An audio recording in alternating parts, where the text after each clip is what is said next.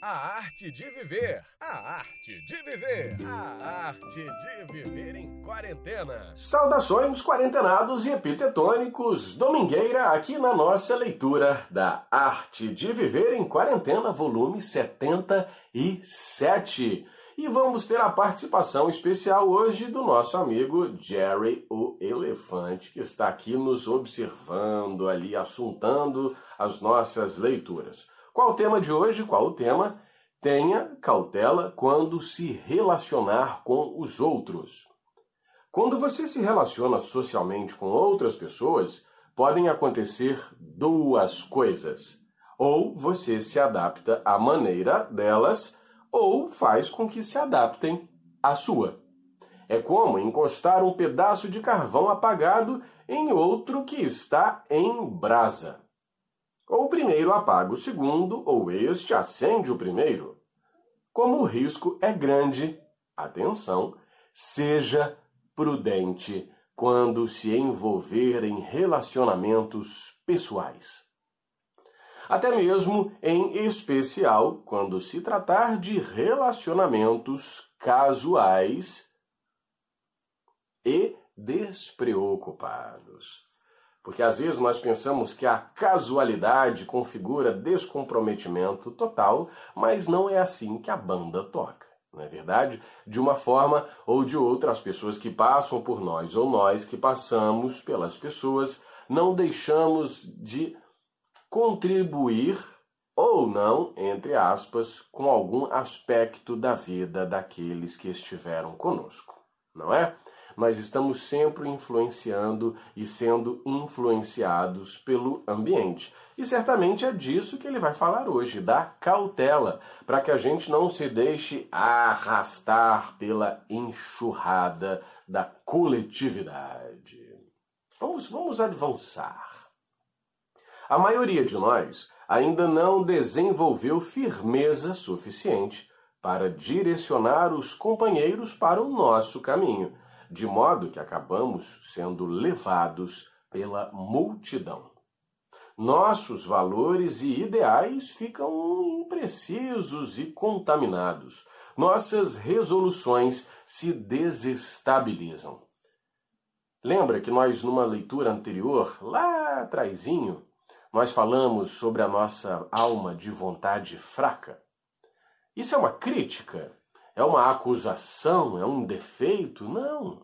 É da nossa natureza. Nós ainda somos imaturos em diversos aspectos, os, os aspectos emocionais. E eles nos deixam vendidos, muitas vezes nos deixam desprotegidos, porque nós mesmos ainda não fizemos os devidos exercícios, não tomamos os devidos procedimentos, não adotamos os comportamentos que vão nos ajudar a fortalecer a nossa vontade e, portanto, nos deixar menos suscetíveis às influências exteriores. Não é?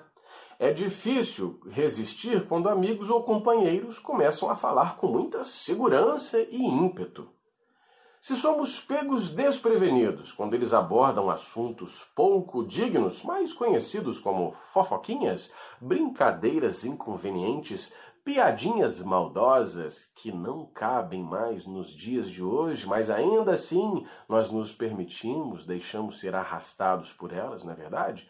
Ah, porque estava todo mundo rindo, estava engraçado, estava divertido. Fulano que conta essas coisas é impagável.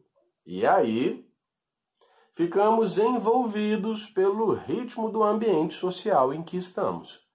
É da natureza da conversa que seus múltiplos significados, insinuações e motivações pessoais sucedam-se com tal rapidez que possam, de um momento para o outro, desviar-se para direções não recomendáveis. Ou seja, a gente acaba perdendo a mão mesmo. Não é verdade? Nós sabemos disso, né? Aquela conversinha começa como uma fofoca leve, uma brincadeirinha, vai desandando e quando vê, nós estamos tratando pessoas e falando de circunstâncias de forma bastante inconveniente. É fato, isso é fato. E é um exercício desafiador. Porque às vezes nós temos medo de frear essas conversas, de sair fora delas e sermos julgados, abandonados, deixados de lado, considerados chatos, sem graça, mal-humorados, o que já aconteceu muitas vezes. Não é?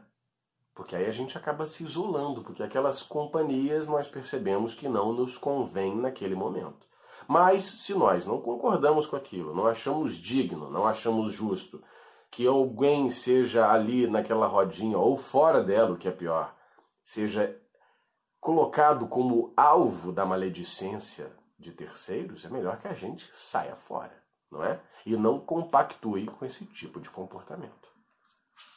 Sendo assim, quando os sentimentos sábios não se fixarem bem em você, transformando-se em instinto, olha que poderoso. Porque nós falamos muito que somos guiados pelo instinto, não é?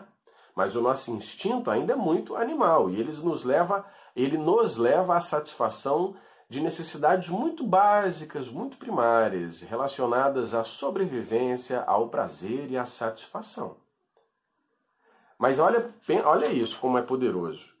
Enquanto os sentimentos sábios não são transformados em instinto, ou seja, enquanto a nossa reação imediata ainda não é agir com sabedoria, com inteligência, com respeito, com integridade, enquanto você, você e eu, não vale só para você não, vale para mim. Eu estou apontando o dedo aqui, ó, mas olha lá, ó, ó para quem ele vai. Inclusive tem uma coisa que é muito legal, né? Porque a gente costuma dizer que quando a gente aponta um dedo para alguém, tem três, quatro aqui na, vindo em nossa direção. Então muitas dessas coisas servem muito mais a nós do que aos outros. Não é verdade? Hum? Enquanto você não tiver adquirido uma certa capacidade de autodefesa, escolha com cuidado as suas companhias e controle o rumo das conversas de que participar. Porque às vezes a gente acha, nossa, lá, lá, lá, às vezes a gente acha que é só uma brincadeira boba, divertida. Só que a gente não sabe o impacto que ela vai ter em quem recebe. No alvo da crítica, da brincadeira, isso pode magoar profundamente. E nós já passamos por isso. Você passou, eu passei e a gente sabe o quanto dói. O quanto lá no nosso íntimo a gente lamenta por ter sido tratado enxergado daquela forma. Não é? Então, enquanto não transformamos os nossos desejos sábios em instintos, escolha bem as companhias e, o contro e controle o rumo das conversas que quer participar. Tá bem? Essas leituras sempre vão ser desafiadoras, elas sempre vão colocar a nossa vontade de melhorar à prova.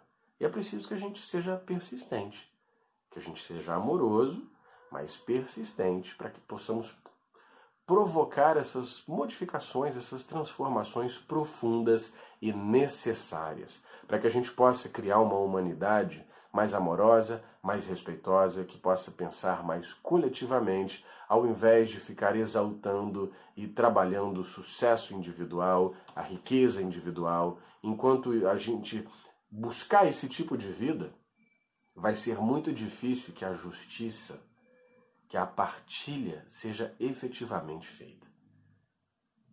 Pensa nisso. Eu não estou dizendo aqui, falando de filosofias e de pensamentos políticos A, B, C ou D. Estou falando de um comportamento humano. Lembra daquela leitura que nós falávamos de, se, de agir de forma humana, de fazermos parte de um coletivo humano? Eu não vou conseguir achar aqui, será que eu vou? Mas você lembra, não lembra?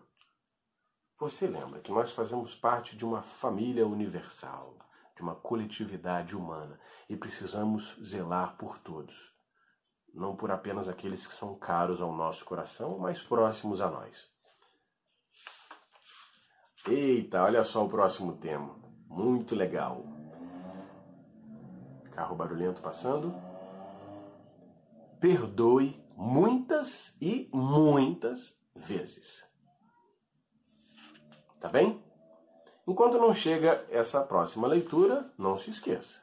Se todo mundo colaborar, vai passar. Beijo, quarentenados. Até a próxima. A arte de viver. A arte de viver. A arte de viver em quarentena.